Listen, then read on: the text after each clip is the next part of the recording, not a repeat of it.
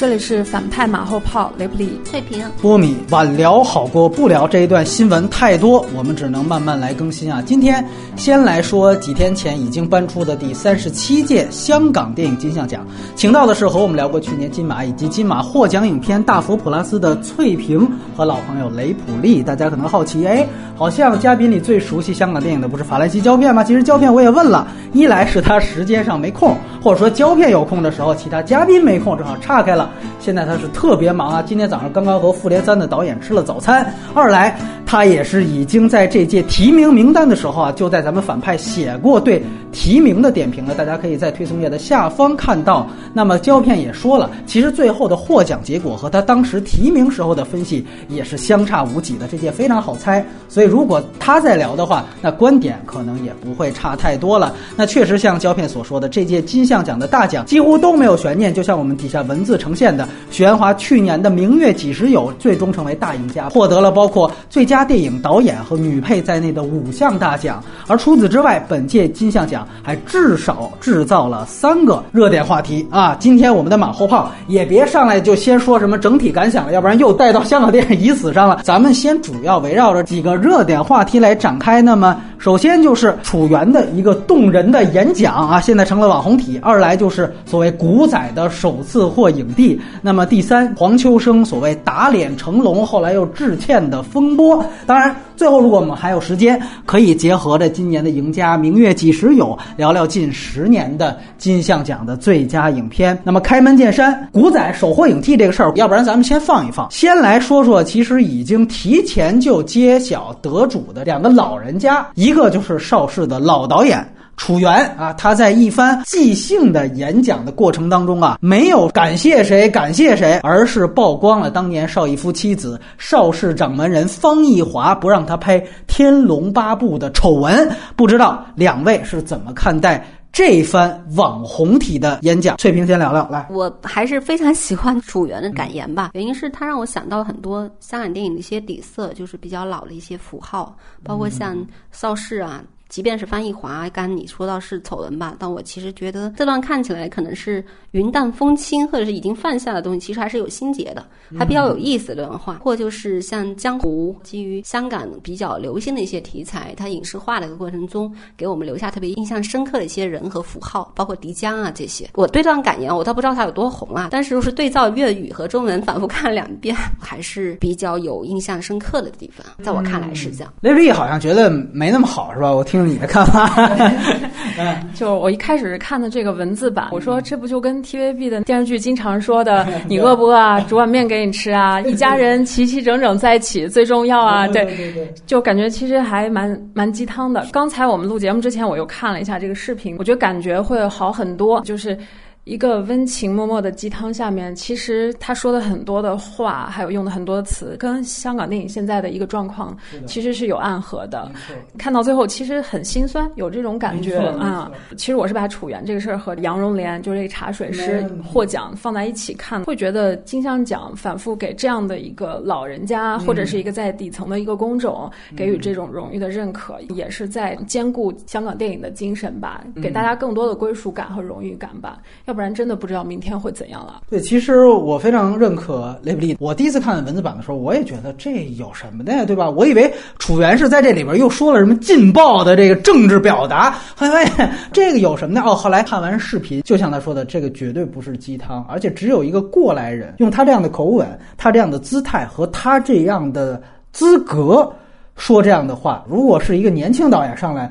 说这些东西，大家会觉得你又在这吐槽呢。但是在楚原这儿，这是不一样的。而且从个人的角度，我觉得一般的演讲都是各种感谢，这个没有。而他其实是报了一个一直的一个心结。其实就我后来去看他转述这个方逸华那番话。呃，有点像咱们说去年曝光的某位啊第六代导演教训年轻导演的话，说你根本就不懂什么叫电影艺术。然后恰巧你说的还是楚原，可能邵氏曾经最厉害的导演之一。那么你会发现，其实就制片人骂导演这个事儿啊，他由于权力不一样，他不会骂到你没人格的这个事情上到八十岁，像楚原 下到二十多岁。或者说无论内地、香港，古往今来都是这样。一个人以艺术的眼光去否定你，这可能是打击导演自信心最大的一个事情。当他以这样的一个方式过来的时候，也许楚原像这样的导演，甚至可能比他更厉害的外国导演，都曾经遭遇过这样的事情。你要不要动气？所以这个是你面对别人否定你的时候，那他这段演讲他还说了另外一个事情，就是你面对赞赏的时候，我们都知道楚原是二十三岁。就独立执导电影了，这个算是香港电影史最年轻的导演之一。二十四岁就出了他的名作，应该是《可怜天下父母心》。所以他在演讲当中说，他屡次打破香港票房纪录不假。他那一版的《七十二家房客》当年就是击败的李小龙的《猛龙过江》成为的票房冠军。而且我们都知道，周星驰后来的《功夫》里面的猪龙城寨的风貌，就是以他那一版《七十二家房客》为原型的，包括包租公、包租婆啊这些。那么。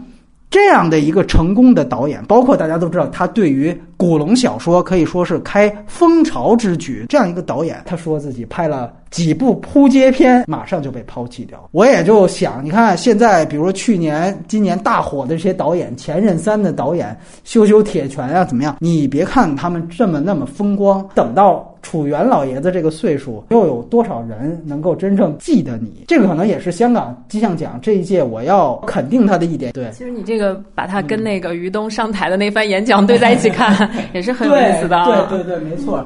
当然，另一个提前揭晓的奖项，这个可能就更要为金像奖点个赞了。他是把专业精神奖给了茶水工杨荣莲。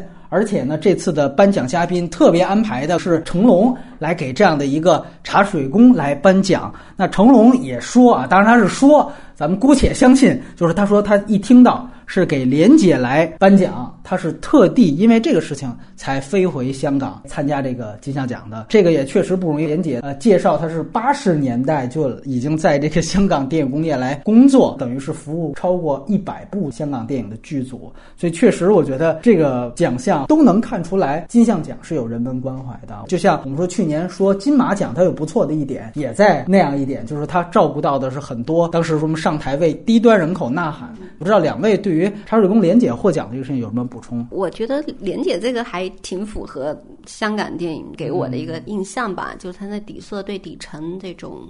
呃，包括市井的这一部分，嗯，就这部分我觉得体现的挺好的，而且连接讲的也挺朴实的嘛。所以结合刚刚雷普利说的那个楚原，把它俩放在一块的话，我其实觉得也是在寻找一些他们今天在能够被提起来的比较重要的一些元素。说的好点叫差异性，说不好可能是另外一种价值观的彰显，就是我会做一些不一样的符号这样出来。呃，雷普利还有补充吗？我的感觉其实就是金像奖这个价值观一直在收缩、收缩、收缩。其实站在我的角度，我更想看到他往前走一步。去改革，但是没想到这届看到的所有都是他把他原有的旧价值不断的强化。当然，把一个茶水工提到这个位置来，我其实是认可的，因为任何工种都有它的价值。但是我更希望能在这个奖项的名单里看到更好的电影，或者有更多的新人被带出来。对，嗯，我觉得很有意思，就是因为胶片原来跟大家普及一个概念，其实香港金像奖是个工业奖，这是它跟金马奖最大的不同。所以说，它让茶水工来获得这个专业精神奖是非常符合工业。奖这个属性的，因为这就是工业基底。我们去想想看，大陆现在说有电影工业，那我们有没有在最细致入微的职位上有这种勤勤恳恳服务这么多年的人？那这个也是匠人精神。你就像看好莱坞电影，为什么它的那个字幕永远那么长？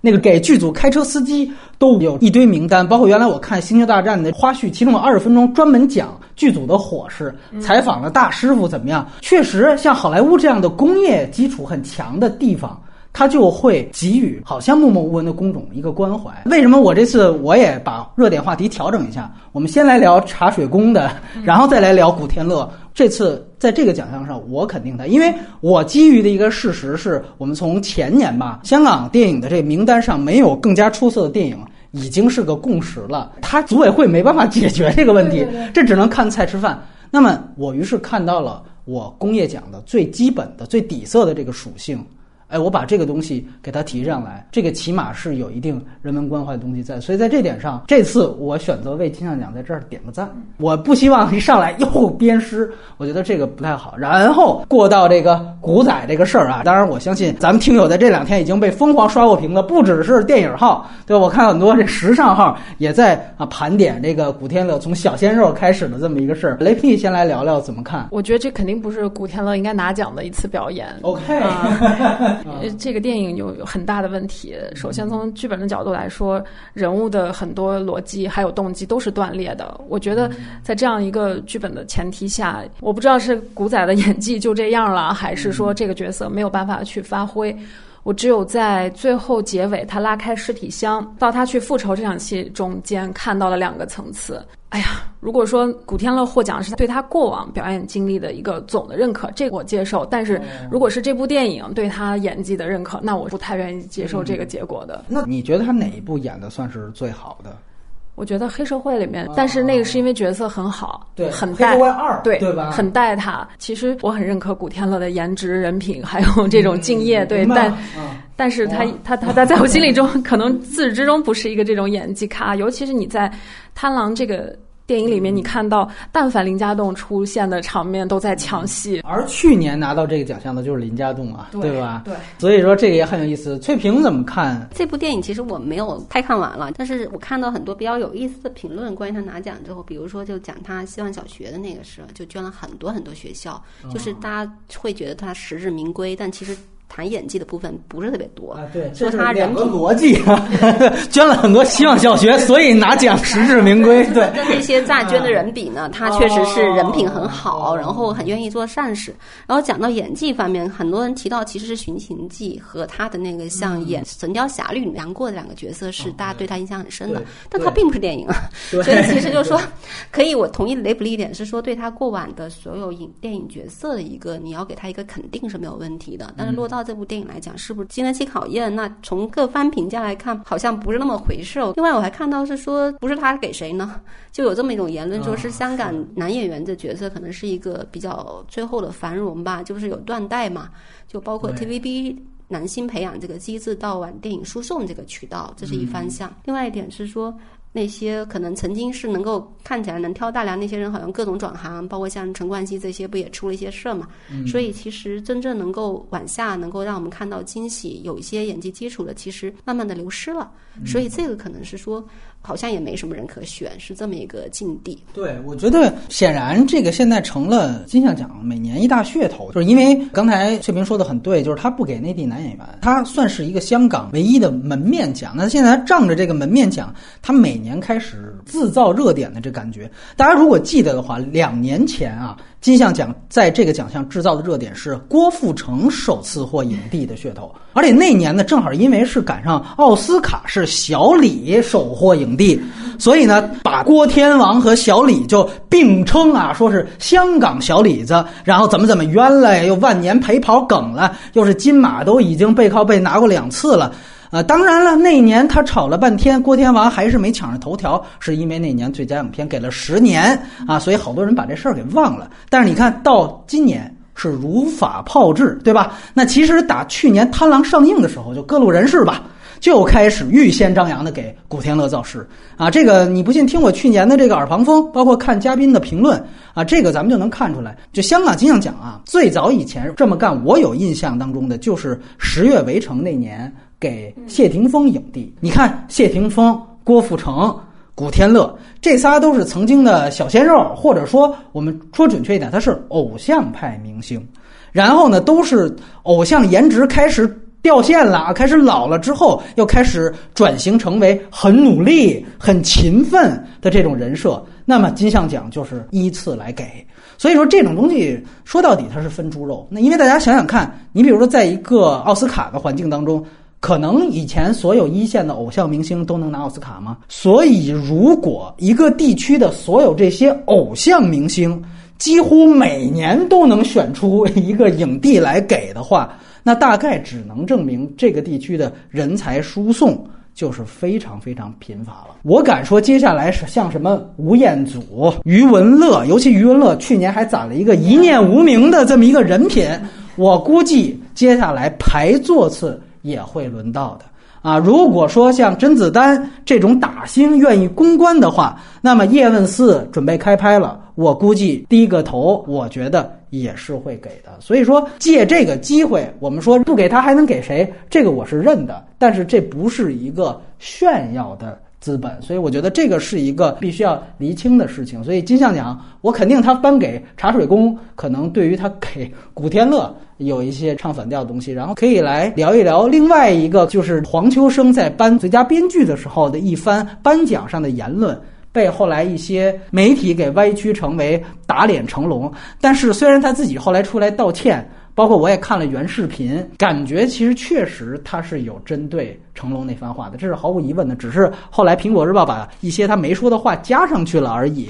其实原委是这样：成龙在两会的时候，因为这个语境也很重要。两会的时候，有人就问他什么香港电影这个那个，他就回答了一句：“他说以后就没有香港电影，只有中国电影。”这个话当时其实就引起了港台地区吧。一些微词，结果到现在本来就是褒奖香港电影的这么一个奖项的时候，黄秋生呢是在颁奖的时候，其实是春秋笔法，颁编剧奖嘛，剧本有两种，一种是出人意表，比如说有一个人说。啊，明年就没有香港电影了，这就叫出人意表。还有一种叫情理之中，比如说我会说年年都会有香港电影，然后呢，他这一段表达呢还比较尴尬，就是底下没有人鼓掌，因为所有人都意识到了他在说什么。苹果日报歪曲的是说他后来还加了一段，就说质问某个政协委员。啊，你到底是代表中国还是代表香港来参加的这个颁奖礼？但这段话黄秋生确实没说，所以后来他做了一个澄清。我也很奇怪，不知道为什么他做了一个道歉。反正这是现在的这么一个所谓打脸成龙的。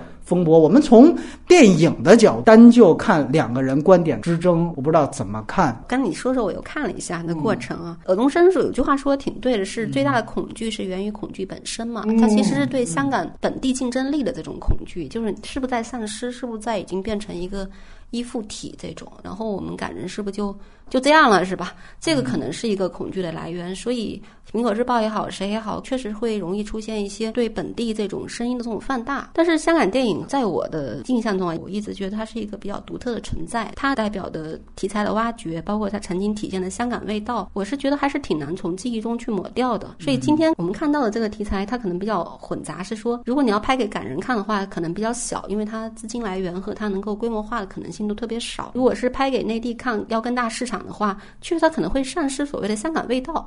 所以这个中间。怎么平衡的问题，我确实觉得应该是个困境。然后就来自于标签到底是属于香港电影还是所谓中国电影，这种争议可能就会不断。我认为是这样。但我自己比较在意的只是说，这个电影本身它是否有让我看到一些不一样的题材，或者说比较有意思的东西。我比较感兴趣是这个，其他的标签化的东西我自己不是那么在意啊。嗯嗯嗯，雷布利怎么看？先说这个事儿啊，因为这个事主是黄秋生，他是演过《老港争传》的黄秋生。然后你把这个人兄弟的。黄秋生，对，你把这个人带到这个事件里，包括他一开始说，然后出来又道歉。我一直觉得说钓鱼岛是中国的，可能他是不是有一个统一的三观和政治观点？我很怀疑这件事情。那抛开黄秋生这个事情，我们再去看这个香港电影是不是存在？我一定是希望香港电影存在的。我不仅希望香港电影存在，我还希望有台湾电影，甚至以后有大华语区的，比如说上海电影或者是重庆电影。因为从文化的角度来说，越多的生态，它就越健康。我不想看到的就是那种普通话电影，不是普通话，就是那个同样。同样的审美，同样的文化，然后同样的工业体系，我就不想看到那样的东西。所以从文化的角度。我当然希望香港电影永远永远存在下去，并且香港这个地方的独特的政治条件，它其实在这个政策上目前还是有红利的。当然希望它长命百岁，一定要有香港电影。但香港电影和中国电影不矛盾，这是个白马非马的问题，对吧？从文化的角度，那真是越丰富越好。我觉得其实这里是有一个文化概念，还是一个工业概念的问题。一，首先我们必须得界定，成龙说今后再没有，就是今后是。多少后是我们说五十年不变？那你要是二零四六之后，那可能是有一个今后的问题。二来呢，成龙那话是三月份说的，后来也有人问了这届另外一个提名者，就是张艾嘉啊，其实就是获得剧本奖黄秋生颁的这个奖的人。因为我们知道张艾嘉之前是做过金马的主席，他说这个话应该是之后都是华语电影。他修改了一下。其实我这样说一句，如果从工业的角度，我觉得成龙这个话呢，没有什么太大的错误。就是今后再无香港电影，只有我更认同张艾嘉。如果把它改成华语电影，从工业角度我是认同的。大家可能觉得就是成龙嘛，又是两会说的，大家天然会觉得他又是在拍政治马屁。但是我们如果就电影论电影的话，我觉得他这个话没有太大的错误。但是像黄秋生也好像后来古天乐，甚至在他的获奖感言当中也说，香港电影人要团结来做香港电影。那很多人也说，觉得他这个话是有所回应的。那么如果是的话，其实这种情感也很能让人理解。而刚才雷比利说的一个观点，我非常认同。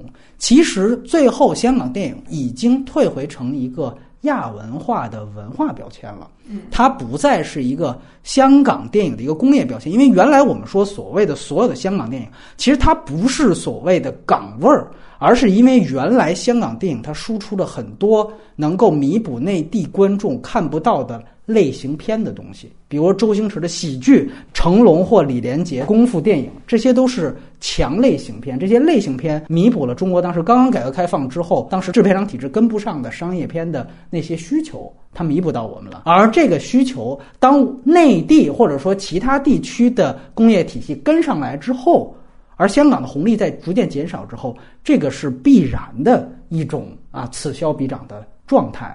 所以今后有没有香港电影？有，它是文化上的，就像我们说美国也肯定有探讨某个地区的电影一样，比如说专门有这种讨论印第安自留地的这样的，这就是亚文化地区。所以以后香港电影会成为一个亚文化概念，它不再是一个工业概念。所以从这个角度来说，我觉得成龙说的。也没有错。然后最后，哎呀，我们还没聊到《明月几时有》这么一个大赢家，我直接来抛一个更具体的问题吧，来盘点一下近十年的香港金像奖的最佳影片。我快速的说一下：零九年是《叶问一》。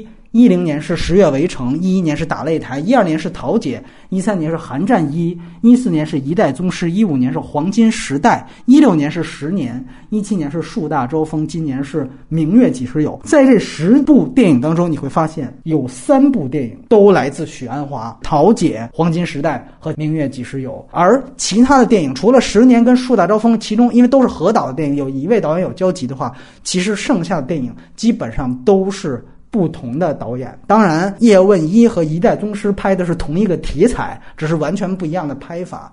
我不知道从这十年的角度啊，因为正好有部获奖影片也叫《十年》嘛，大家怎么来看待今年？的这样的一个香港电影的大赢家，我觉得《明月几时有》不仅是在近十年来的香港最佳影片中算质量差的，在许鞍华自己的作品里也算 是质量最差的三部里面，这个是质量最差的啊！你甚至觉得不如《黄金时代》是吧？OK，那你觉得这三部里哪个最好？当然是《桃姐》，而且《桃姐》在我这个排名里面应该是这十年里来最好的。我也是十年最佳的话，我也可能是投《桃姐》。我其实更想在金像奖的这个片单里面看到，一方面就是有香港电影的这文化属性的。另外一方面就是看它的完成度，我觉得《明月几时有》在这两方面都不占。翠萍怎么看？尤其是在这样的一个维度，我最喜欢的当然是一代宗师啊。其实是这样，我觉得十年我刚刚看了一下那目录啊，其实我觉得还是一个历史记忆和个体表达一直在呈现香港的一些符号和记忆吧，不管是人还是一段历史。这么说下来的话，我为什么喜欢那个一代宗师？我觉得其实完成度我觉得会更高，包括它的题材。刚才雷普利说可能他不是特别在意题材，但有些题材对我就是有致命吸引力，比如。民国，还有比如消失的一些东西，所以从这个角度来看，东江纵队虽然可能相对于民国这种大的这种宏观会稍微弱点，但我依然觉得这电影还是打动了我。就它，它像是个闲笔，很随意，有点碎片。然后它其实很多地方处理确实不是很连贯，但是它底色涌动的那个情感细节还是比较动人的，包括母女情。但它不是最好的啦，但确实这个底色我认为是没有变的。如果这十年十部电影排个名的话，最差应该就是十年，应该也没什么悬念，对吧？我我没看。十年这个电影，所以它在这个排名之外。哦，明白了。我个人觉得，如果是从类型片的角度来讲，我会投给《叶问一》，因为我觉得它呃还是有一些被轻视的地方所在。尤其我后来再看，我觉得它其中是有一定的表达的，而且它是在一个类型片的框架之下。你说最好的吗？对，是最好的。而如果从肯定新人的角度，我其实很想提及《打擂台》和《树大招风》，因为我觉得这十部十年我们看下来，三部许鞍华，这个才是最大的。香港电影倒退的例证啊！三部玄华，一个王家卫，《十月围城》是陈可辛联合导演的。你会发现，半壁江山都是还是香港原来老导演在这儿撑着。然后明明他们都已经其实过了他们的创作巅峰，还在肯定他们走下坡路的电影。这个本身其实就是这个奖项倒退的一个很大例证。所以反倒我觉得，十年有人说也是新导演，但我们显然知道那个获奖不是因为他要肯定新导演。所以从这个角度来讲，我觉得《打擂台》和《树大招风》反倒我觉得是他比较亮眼的这样两届。当然，《明月几时有》我完全同意雷普利的判断。我想特别提及一下《打擂台》这个片子，它是非常有香港电影的味道，对，有点复古，复古，对对对。所以它也是我在这十年片单里比较偏爱的一个，对，我把它排到第四名。OK，你可以说一下你的排名吗？十年没看，就是《桃姐》《一代宗师》《树大招风》《打擂台》。黄金时代、寒战一、明月几时有、十月围城、叶问一。翠萍有有系统的排名吗？那个有两部没看，《十年》和《树大招风》很可惜都没看，《一代宗师》、《桃姐》、《黄金年代》、《十月围城》。那我排名比较后的是《寒战一》和《叶问一》。行，我们都知道，尤其我们拉这个金马奖的片单，你会发现《一代宗师》输的那一年输的是《爸妈不在家》，当然这个也是金马比较有争议的那一年。但是你这里再补一句，《爸妈不在家》是新加坡电影，所以这就是为什么张艾嘉作为原来的金马的主席，他会说华语电影而不用中国电影。所以我觉得这个也是非常严谨的一种说法。为什么说成龙有的时候还是一个粗人有一面？他 拍马屁，他不过脑子的。但是我挺想说的是，确实两个奖项还不一样。尤其如果我们对比这十届对应的去捉对厮杀的话，我有一个不认同，就是金马一六年的时候给了八月，没给树大招风。然后爸妈不在家赢一代宗师那届，也有可能会认为是香港金像的最佳影片